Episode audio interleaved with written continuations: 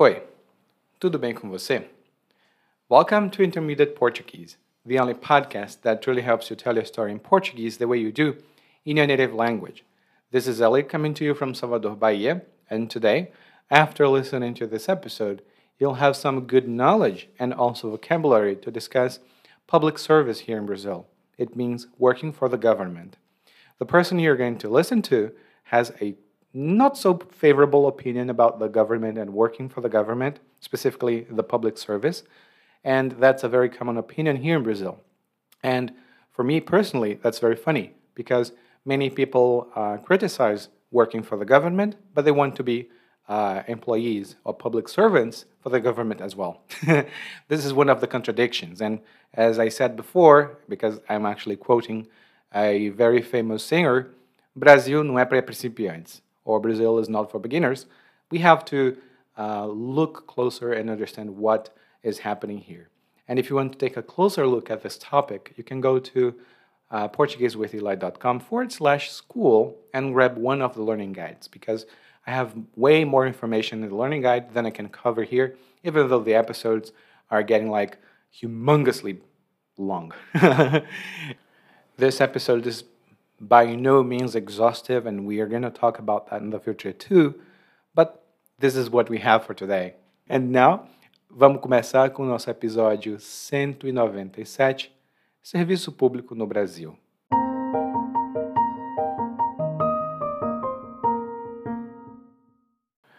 Quando éramos pequenos, minha irmã e eu sempre ouvíamos o conselho de nossos pais. Filhos, estudem bastante enquanto ainda são jovens, para passarem num concurso público, quando estiverem mais velhos. Aí vocês podem comprar uma casinha, se juntar com alguém e formar uma família. Meus pais só queriam o nosso bem, mas sabe, nunca fui CDF. Mesmo depois da escola, quando prometi a eles que estudaria para entrar para o funcionalismo público, não me dedicava. E tinha, claro, algumas razões para isso. Não era interessante, mas também havia discrepâncias no campo ideológico. Veja só, o servidor público tem que percorrer uma trajetória longa e desagradável. Primeiro, tem que se inscrever em algum certame, mas para isso precisa esperar até um órgão público lançar um edital. Depois, tem que se preparar, fazer simulados, preparar um cronograma de estudos, colocar a mão na massa mesmo. Depois, tem que enfrentar o nervosismo na noite que antecede a prova e, se aprovado, ainda tem que passar pelo teste de aptidão e o psicotécnico. Só então é que tem a prova de títulos e, por fim, o funcionário entra no serviço público. Mas se pensa que acabou, não acabou não. Depois de contratado, o empregado vai ser lotado em algum lugar à escolha do órgão normalmente constante no edital. E ainda vão passar alguns anos no estágio probatório. Se não for exonerado nesse ínterim, vai ser efetivado e, enfim, gozar de estabilidade. Todo mundo pensaria que, depois de tantos obstáculos, quem trabalhasse no serviço público seria uma pessoa dedicada. Lê do engano. Depois que entram, é que percebem a mamata que existe. Quem tenta fazer algo não consegue. Existe muita morosidade nas repartições públicas. E como não podem ser demitidas, as pessoas fazem corpo mole. Além disso, tem muita peixada de político no serviço público. A maior parte dos departamentos vira cabide de emprego desse ou daquele político. Minha irmã Célia é que sempre quis ser funcionária pública.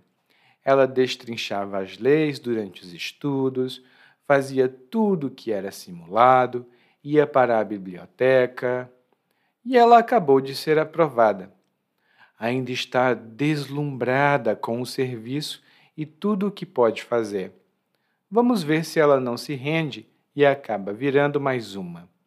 Afinal, a esperança é a última que morre.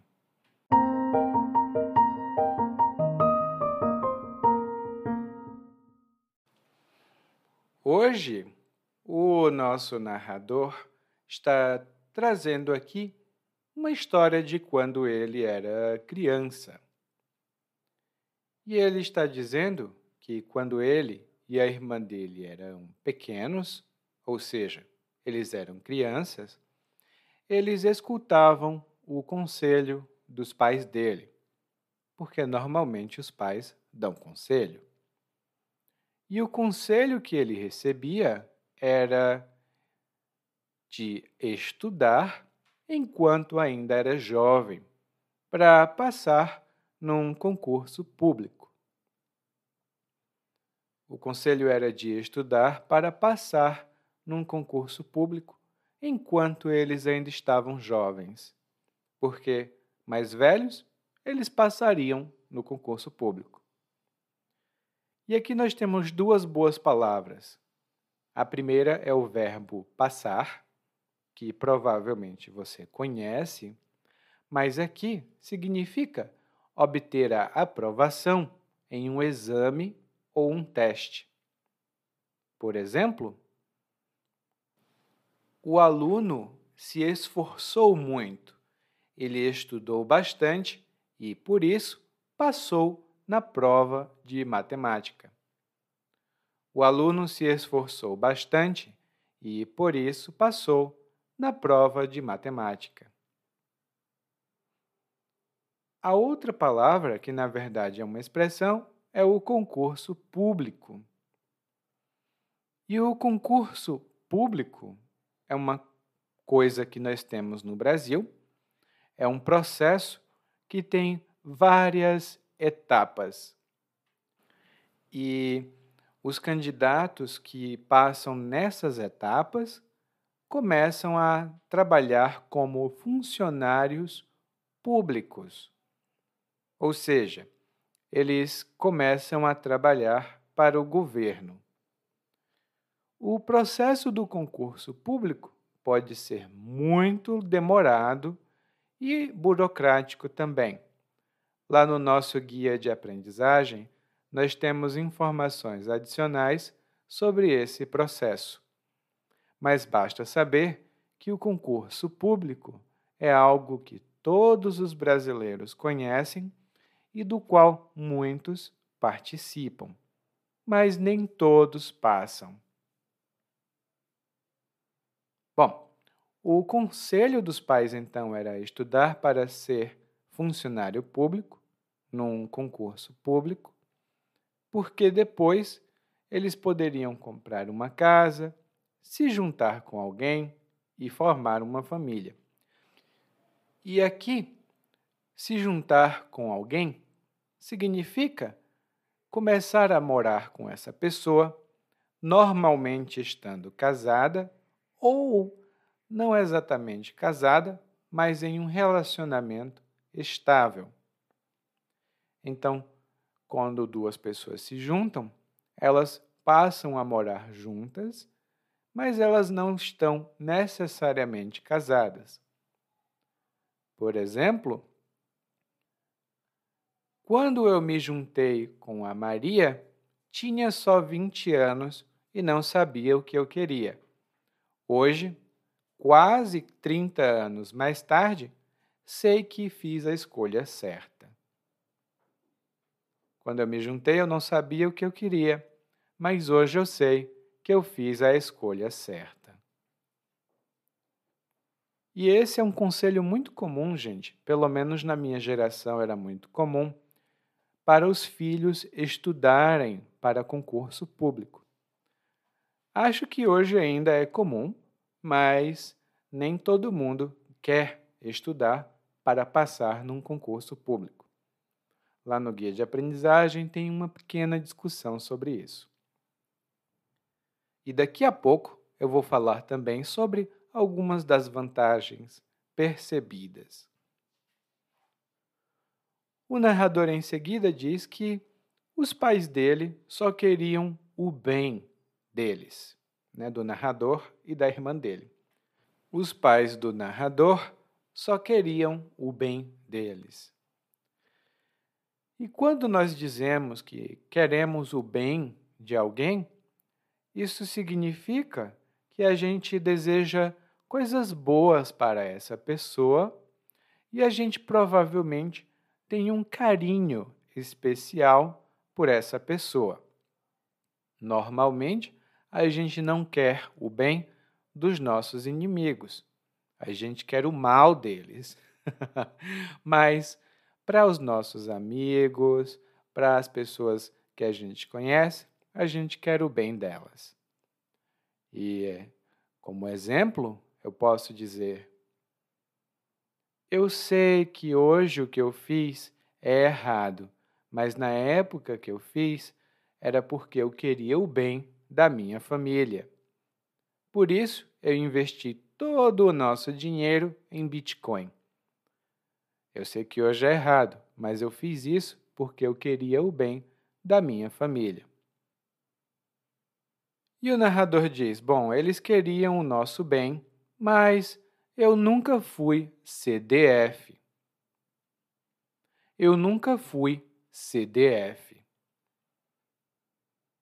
E CDF é um eufemismo, originalmente.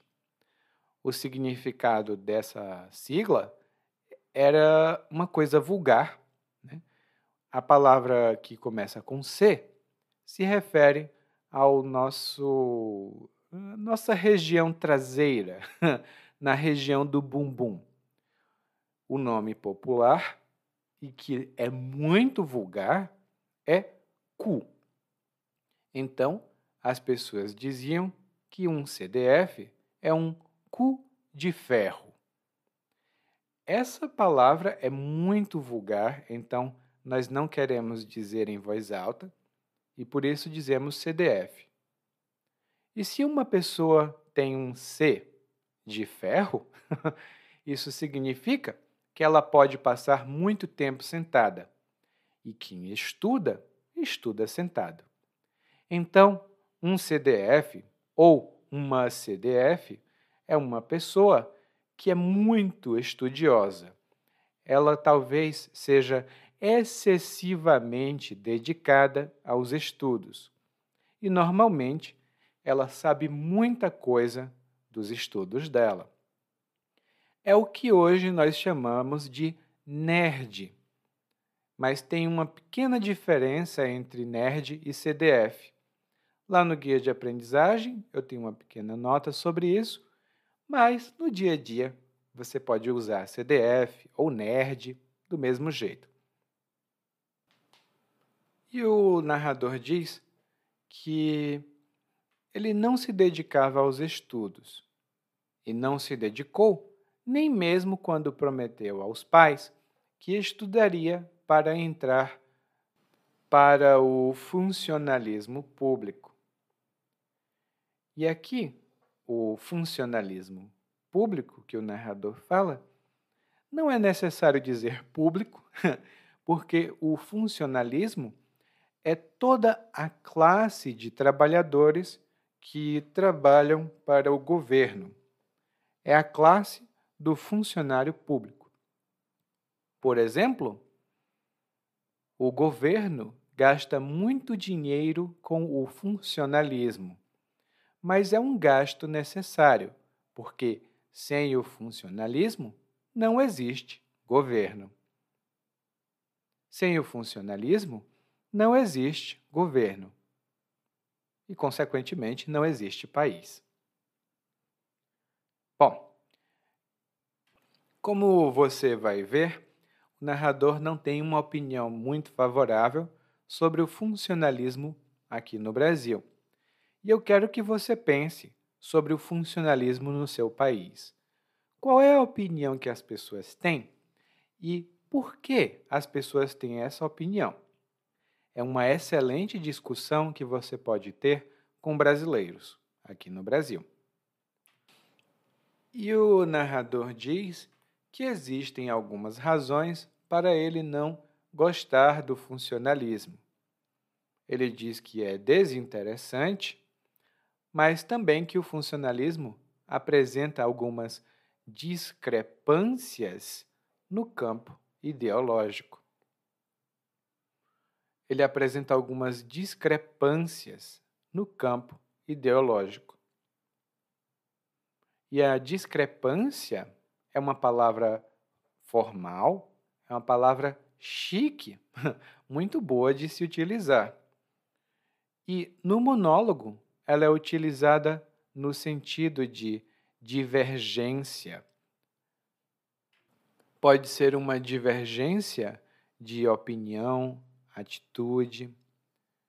Um exemplo que eu posso dar é quando alguém é professor, não pode existir discrepância entre o que ele fala e o que ele faz.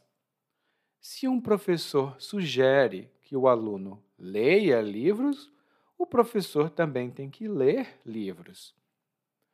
Quando existe essa discrepância, os alunos não acreditam no professor. E é verdade, gente. Aqui a gente tem essa crença de que se um professor sugere que você estude, o professor também tem que estudar. Não pode haver discrepância entre o que ele recomenda e o que ele faz. Então existem algumas discrepâncias para o narrador, provavelmente entre o que o serviço público ou o que o funcionalismo pensa e o que o funcionalismo faz. Vamos ver o que é que ele tem aqui para dizer. Primeiro, o narrador diz que o servidor público, e servidor público é o nome que nós damos para quem trabalha para o governo no Brasil, o servidor público tem que percorrer uma trajetória longa e desagradável. E aqui nós temos duas boas palavras. A primeira delas é o verbo percorrer. Percorrer. E a ideia desse verbo, o significado dele, é o de fazer um caminho ou completar um caminho. Né? Pode ser um caminho físico, como por exemplo, você pode percorrer 10 quilômetros, e também pode ser um caminho abstrato, como você pode percorrer os níveis na carreira, no seu trabalho. E o exemplo que eu posso dar é: as pessoas que acreditam nesse santo percorrem a distância entre a cidade deles e a cidade onde o santo viveu, para pedir as graças do santo. As pessoas que acreditam nesse santo percorrem a distância entre a cidade deles e a cidade onde o santo viveu. E normalmente eles percorrem todo esse caminho a pé, ou seja, eles não têm nenhum veículo. E realmente a gente tem algumas ah, situações assim aqui no Brasil. Eu vou falar um pouco sobre isso no guia de aprendizagem, mas vamos ter um episódio no futuro sobre esse fenômeno no Brasil. E a trajetória é o caminho percorrido. Esse caminho pode ter vários pontos de divisão ou acontecimentos, se for um caminho abstrato. Por exemplo, em toda a minha trajetória profissional, eu nunca tive um caso tão difícil de resolver como esse. Em toda a minha trajetória profissional como advogado, eu nunca tive um caso tão difícil de resolver como esse. E aqui estão falando da trajetória profissional. E o narrador começa a falar um pouco dos acontecimentos ou dos pontos importantes nessa trajetória. Primeiro, ele diz que o candidato ou a candidata, né, que ainda não é servidor, tem que se inscrever em algum certame. Ele tem que se inscrever em algum certame. E inscrever-se, por exemplo, eu me inscrevo, você se inscreve, significa se registrar ou se cadastrar para participar. Por exemplo, eu me inscrevi em um curso de culinária no fim de semana. Agora eu vou aprender a fazer boa comida, porque eu me inscrevi num curso de culinária. A outra palavra que o narrador utilizou aqui foi certame. Certame. E o certame tem um significado original, que é de uma prova, um concurso artístico ou então uh, esportivo, mas não é mais usado nesse sentido aqui no Brasil. O sentido mais comum de certame é de um exame, e normalmente um exame público. Então, nos jornais, nas é, notícias na internet, você vai ver essa palavra certame quando falam de um concurso público específico. E o narrador diz então que é necessário se inscrever em algum certame, mas é necessário esperar até um órgão público lançar um edital.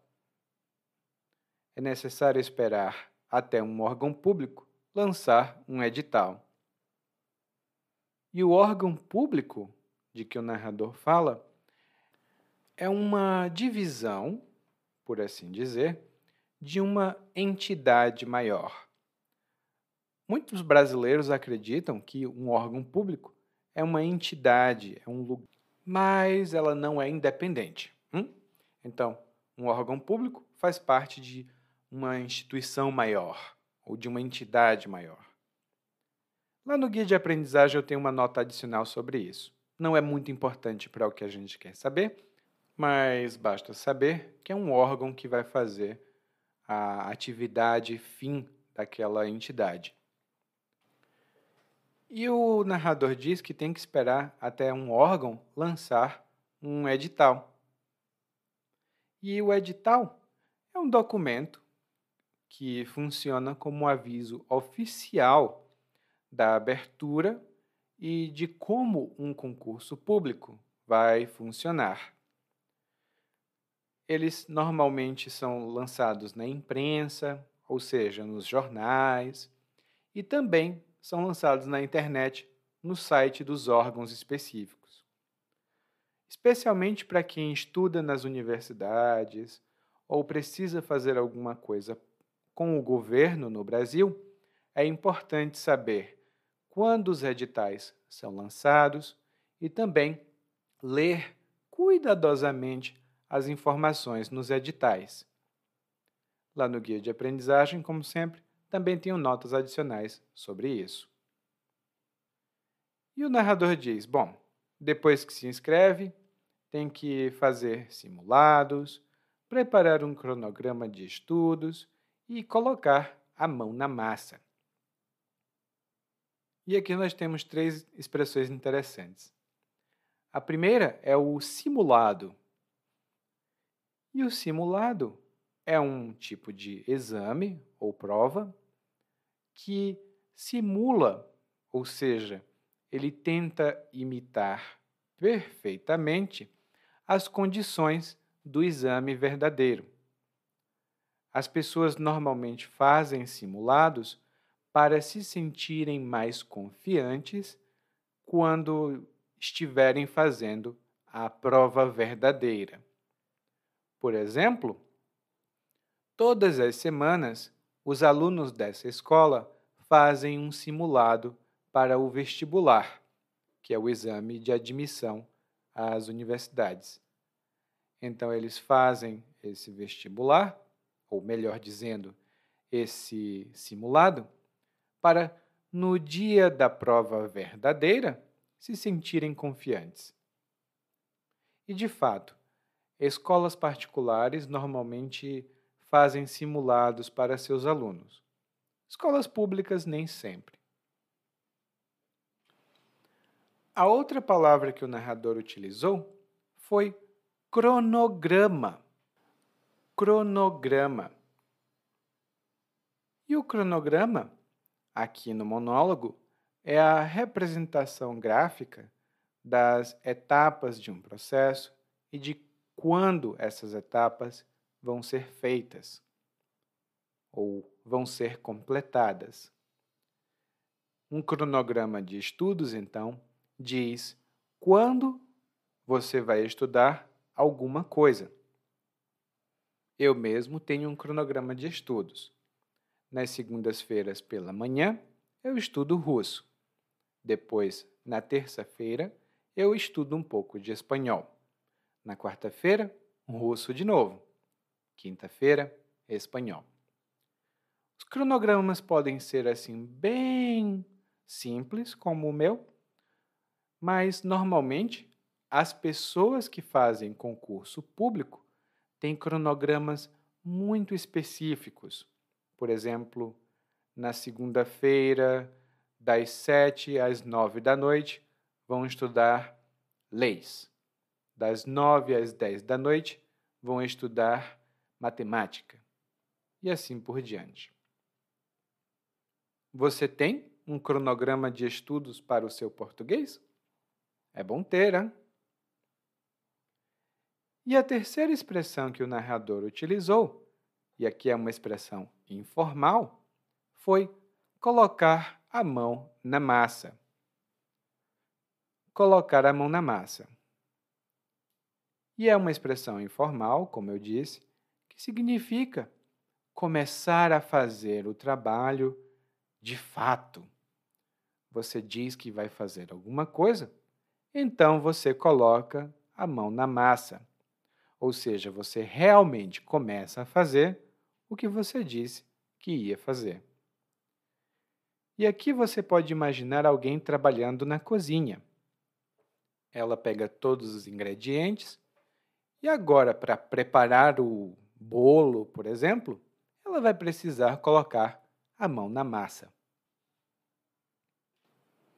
E o narrador continua então falando um pouco mais sobre a trajetória desagradável que os candidatos ao serviço público têm de percorrer. Ele diz que os candidatos também têm que enfrentar o nervosismo na noite que antecede a prova. Os candidatos têm que enfrentar o nervosismo na noite que antecede a prova. E anteceder significa vir antes de outra coisa em uma sequência. Nos números, por exemplo, o 5 antecede o 6. Mas nós podemos falar também de datas ou momentos. Por exemplo, na semana que antecedeu o acidente, um dos cantores da banda disse que estava se sentindo mal. Na semana que antecedeu o acidente, um dos cantores da banda disse que estava com um mau pressentimento. Ele pensava que alguma coisa ruim iria acontecer. E essa realmente é a história de uma banda famosa aqui do Brasil. Talvez as pessoas mais jovens não conheçam, mas uh, quem tem mais ou menos a minha idade lembra de quem eu estou falando. A banda foi os Mamonas Assassinas e ainda não sabem exatamente se essa história de pressentir o acidente na semana que antecedeu o acidente é verdade. Pode ser uma coisa de sensacionalismo. Bom, e o narrador então diz aqui: nossa, é necessário lidar com esse nervosismo e depois de aprovado na primeira prova, o candidato ainda tem que fazer um teste de aptidão e o exame psicotécnico. E aqui tem duas coisas específicas do concurso público, mas que você pode ver também em outros lugares no Brasil. O teste de aptidão ou exame de aptidão é para ver se um candidato está apto, ou seja, se um candidato pode ou não pode fazer determinada tarefa. Um exemplo que eu posso dar, e aqui é um exemplo pessoal, quando fui fazer a entrevista na primeira empresa onde trabalhei, também precisei fazer um exame de aptidão física. Ou seja, eu fiz um exame físico para saber se eu tinha boa saúde para fazer aquele trabalho. É um exame de aptidão física. E nos concursos públicos aqui no Brasil, o exame de aptidão física é necessário para algumas funções, porque se o candidato não estiver bem de saúde, talvez ele não possa trabalhar naquela posição. E o segundo exame aqui é o exame psicotécnico. Normalmente a gente chama só de psicotécnico. E o psicotécnico é um exame que é feito em algumas funções, por exemplo, quando alguém vai receber o documento de motorista, né, a carteira de motorista, ou quando alguém vai trabalhar no serviço público em determinadas funções. No caso do exame psicotécnico de um futuro motorista, os avaliadores veem como é a personalidade desse motorista, veem se esse motorista tem bom raciocínio lógico, também se ele é muito impulsivo ou se não é impulsivo. E nisso tudo eles vão decidir se essa pessoa pode ou não pode realmente dirigir por aí. A depender da personalidade, nem todo mundo pode pegar um carro, porque um carro nas mãos erradas é uma máquina de matar. Por isso, um exame psicotécnico é necessário. E o narrador também menciona uma coisa específica dos concursos públicos aqui no Brasil, que é a prova de títulos. E quando alguém faz um concurso público, a prova de títulos é uma avaliação de todos os diplomas, certificações e documentos do tipo que dão mais pontos para o candidato. Então, um candidato que tem apenas um nível de graduação ganha X pontos. Um candidato que tem graduação, mestrado e doutorado, e além disso também tem especializações, tem X mais 10 pontos. O candidato que tem mais títulos, ou seja, que tem mais diplomas, ganha. Talvez por isso aqui no Brasil as pessoas deem tanta importância aos diplomas. Mas essa é uma hipótese minha, tá? Não é nada verdadeiro. E depois que os candidatos passam pela prova, pelo teste de aptidão, pelo exame psicotécnico, a prova de títulos, então finalmente ele é contratado para o serviço público, que é outro nome para funcionalismo ou a, para o trabalho no governo. E o narrador diz então que depois de contratado, o novo empregado é lotado em algum lugar à escolha do órgão, normalmente constante no edital. O empregado vai ser lotado em algum lugar. E aqui, lotar foi utilizada essa palavra com o sentido de alocar ou colocar um empregado em determinada região ou lugar. Por exemplo, quando minha prima passou no concurso público, ela foi lotada numa cidadezinha do interior do Paraná. Mas ela não gostava do lugar e, depois de dois anos, pediu para ser transferida para outra cidade. Quando passou no concurso público, minha prima foi lotada numa cidadezinha no interior do Paraná. Dois anos depois, ela foi transferida, porque ela pediu. E lá no guia de aprendizagem eu tenho uma pequena nota sobre isso também, mas é uma coisa que acontece. Muitas pessoas que fazem concurso no Brasil fazem concurso para cidades muito distantes das suas. Nem sempre eles gostam dos lugares onde eles ficam lotados. Eu conheço, por exemplo, algumas pessoas que fizeram concurso para ser professor no meu estado. Elas não gostavam da escola onde elas foram lotadas e por isso elas foram para outra escola. E a palavra constante aqui no monólogo foi utilizada de uma maneira mais formal, porque constante aqui significa que consta. Então, o lugar constante no edital é um lugar que consta no edital, ou seja, ele está no edital. E o narrador ainda diz que os candidatos que agora são empregados ainda precisam passar no estágio probatório. E o estágio probatório é um período, normalmente de três anos, que um funcionário público trabalha para o governo, né, para algum órgão público, e durante aquele período ele vai ser avaliado.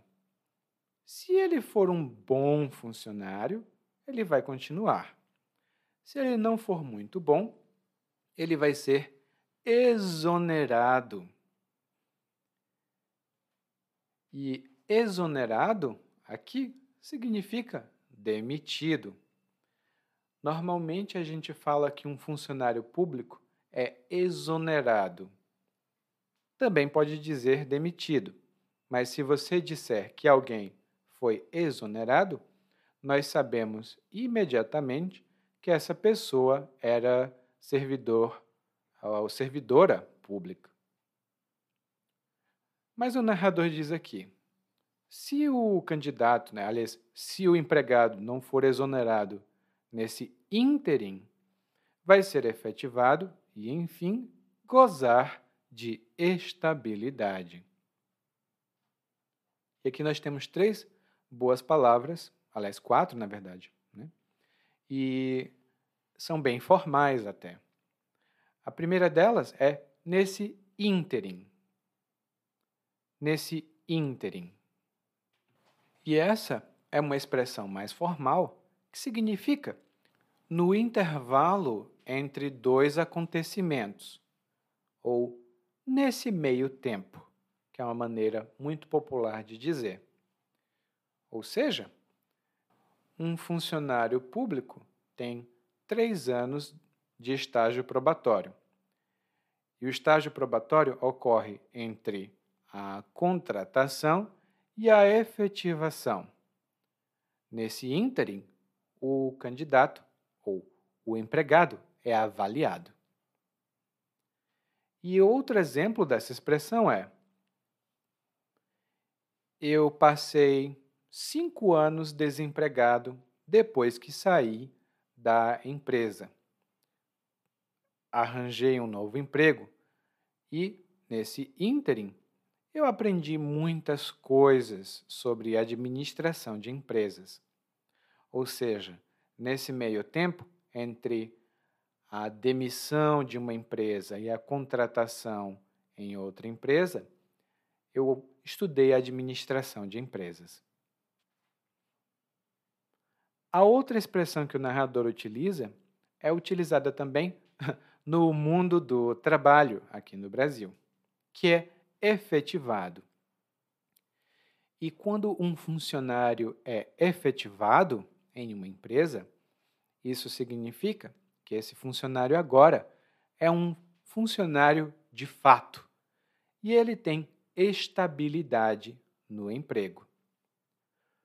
Nas empresas particulares, um funcionário efetivado pode ser demitido a qualquer momento, mas a empresa precisa pagar muitas multas se demitir um empregado sem avisar. Já no funcionalismo, ou seja, quando alguém trabalha para o governo, essa estabilidade funciona diferente. Significa que o empregado não pode ser demitido, pelo menos não sem um processo muito burocrático. E no serviço público, essa estabilidade é necessária para proteger o funcionário, porque no serviço público nós também temos políticos. E os políticos podem tentar influenciar o funcionário. Em uma empresa normal, ou seja, em uma empresa particular, o que o chefe diz, você faz. Mas em uma empresa pública, se o chefe diz faça isso e isso é contra as regras, o funcionário pode dizer: eu não vou fazer porque é contra as regras. E como esse funcionário tem estabilidade, ele não precisa se preocupar. Tipo, ai, será que eu vou perder o emprego?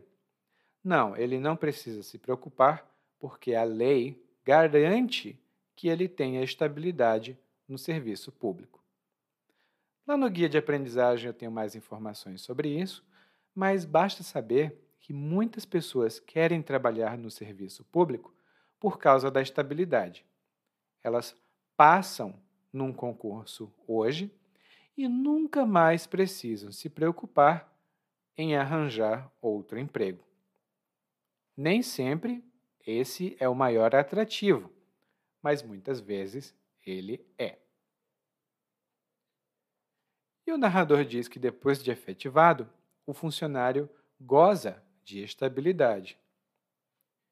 E quando alguém goza de algum benefício, isso significa que essa pessoa tem o direito a esse benefício e desfruta dele. Por exemplo, os funcionários têm o direito de gozar de 30 dias de férias, todos os anos. Ou seja, eles têm o direito de desfrutar de 30 dias de férias. E aqui eu tenho só uma pequena nota cultural que eu não posso deixar de dizer.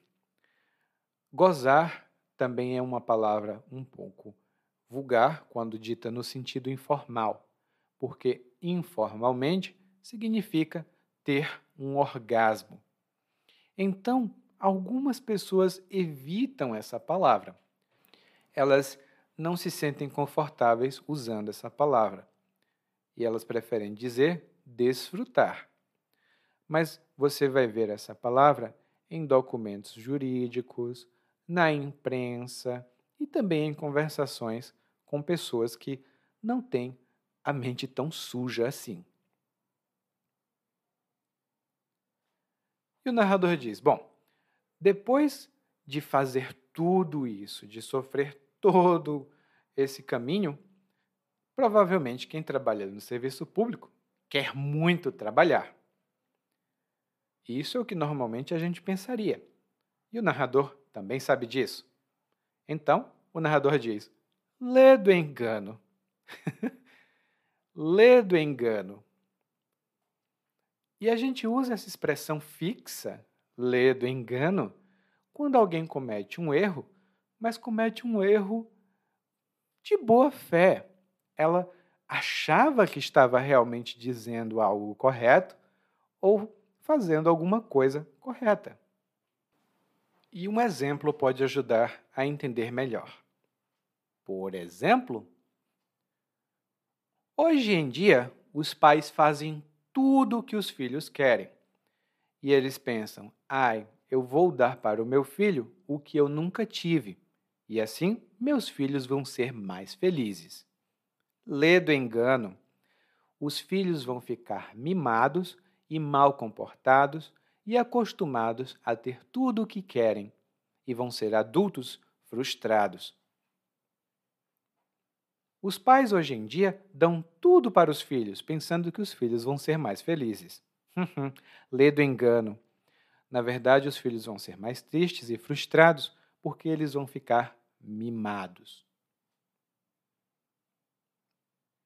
Os pais não fazem isso por mal. Eles acham que estão realmente ajudando, mas acabam prejudicando os filhos. E no caso do ledo engano aqui, é que nem todo mundo que entra no serviço público quer realmente trabalhar. Isso é o que o narrador acha. Ele diz aqui que quando entram na, no serviço público, as pessoas percebem a mamata que existe.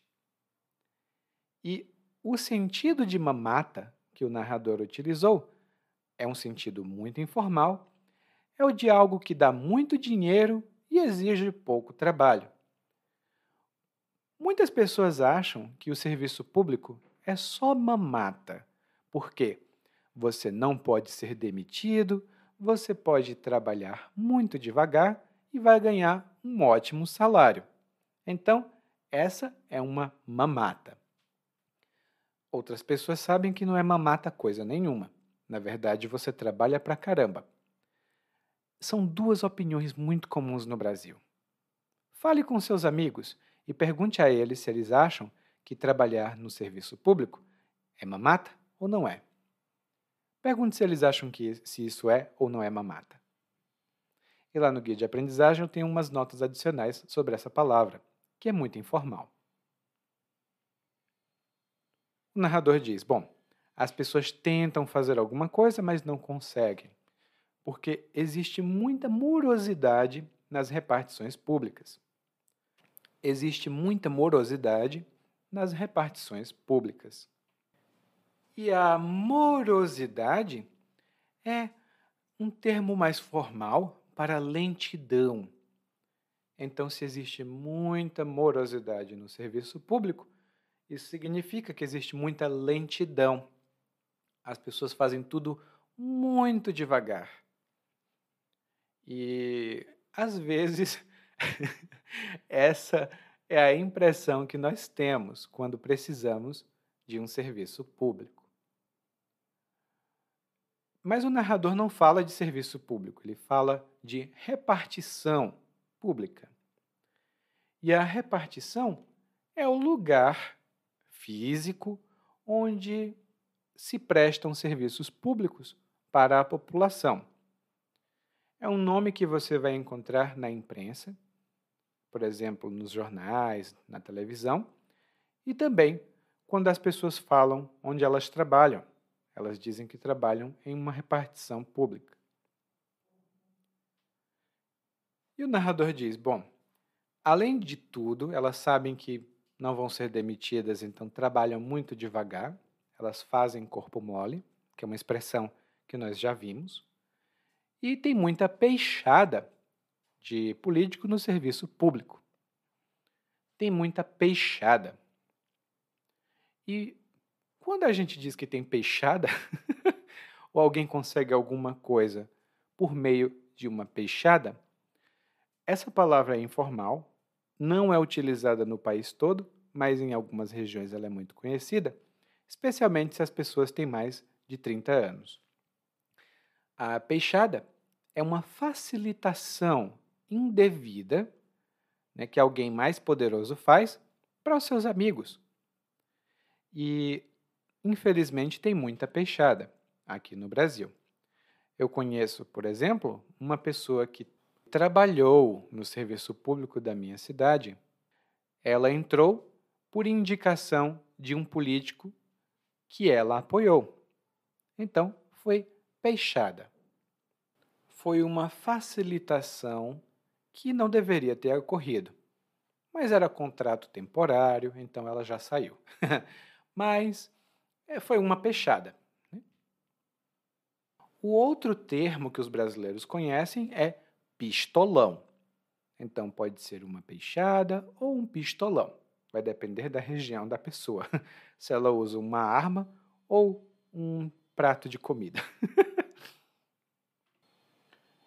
e o narrador ainda diz que a maior parte dos departamentos públicos viram cabides de emprego. Viram cabides de emprego. E lá no guia de aprendizagem eu tenho uma nota enorme, na verdade, sobre isso, mas basta saber que um cabide de emprego é onde um político, normalmente um político, consegue emprego para aliados e para amigos de aliados em troca de favores. Se você procurar agora na internet, no Google, é, órgãos que funcionam como cabide de emprego, você vai ter muitas notícias e muita coisa que saber a respeito. E ele termina aqui dizendo que a irmã dele, né, a Célia, é que sempre quis ser funcionária pública. Ele não. Ele gosta da iniciativa privada. E a irmã dele destrinchava as leis durante os estudos. Ou seja, a irmã dele separava e dividia ponto por ponto cada uma das leis para entender melhor como funcionavam. E por causa desses estudos dedicados, a irmã dele agora passou em um concurso público. Ela está deslumbrada, encantada com o um novo emprego. E o narrador diz aqui: Bom, agora ela está assim. Vamos ver se ela não desiste e muda, né? Porque a esperança é a última que morre. O narrador é um pouco cínico. Ele diz: Olha, eu sei que ela vai virar é, aquele tipo de pessoa que não quer trabalhar, mas vamos ver. Porque a esperança é a última que morre. Ou seja, eu vou esperar até o final, porque no final pode ser que aconteça alguma coisa boa. É um ditado popular muito comum no Brasil. A esperança é a última que morre. Lá no guia de aprendizagem tem alguns outros ditados assim. Mas agora nós vamos ouvir o monólogo mais uma vez, dessa vez na velocidade natural. Quando éramos pequenos, minha irmã e eu sempre ouvíamos o conselho de nossos pais. Filhos, estudem bastante enquanto ainda são jovens, para passarem num concurso público quando estiverem mais velhos. Aí vocês podem comprar uma casinha, se juntar com alguém formar uma família. Meus pais só queriam o nosso bem, mas sabe, nunca fui CDF.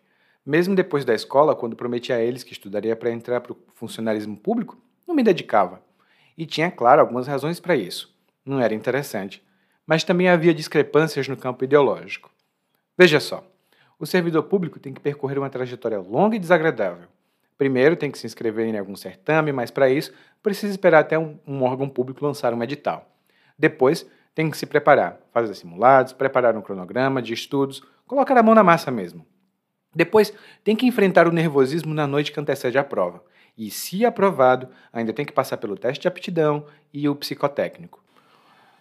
Só então é que tem a prova de títulos e, por fim, um funcionário entra no serviço público. Mas se pensa que acabou, não acabou, não. Depois de contratado, o empregado vai ser lotado em algum lugar à escolha do órgão, normalmente constante no edital. E ainda vão passar alguns anos no estágio probatório. Se não for exonerado nesse ínterim, vai ser efetivado e, enfim, gozar de estabilidade. Todo mundo pensaria que, depois de tantos obstáculos, quem trabalhasse no serviço público seria uma pessoa dedicada. Lê de engano. Depois que entra, que percebe a mamada que existe. Quem tenta fazer algo não consegue. Existe muita morosidade nas repartições públicas. E como não podem ser demitidas, as pessoas fazem corpo mole.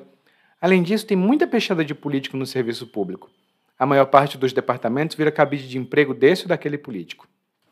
Eu mesmo não fui feito para isso. Meu negócio é a iniciativa privada. Minha irmã Célia é que sempre quis ser funcionária pública. Ela destrinchava as leis durante os estudos, fazia tudo que era simulado, ia para a biblioteca, e ela acabou de ser aprovada. Ainda está deslumbrada com o serviço e tudo que pode fazer. Vamos ver se ela não se rende e acaba virando mais uma. Afinal, a esperança é a última que morre. Oi, tudo bem? Provavelmente você escuta nosso podcast há algum tempo? Bom, se não for o caso, eu me apresento para você.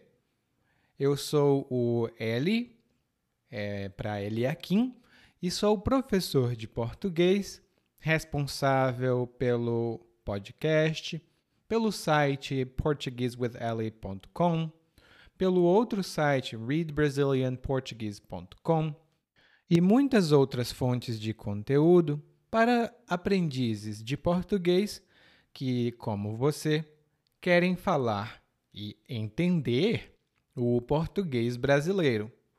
Se você gostar desse podcast, você pode fazer uma avaliação do nosso podcast no Apple Podcasts.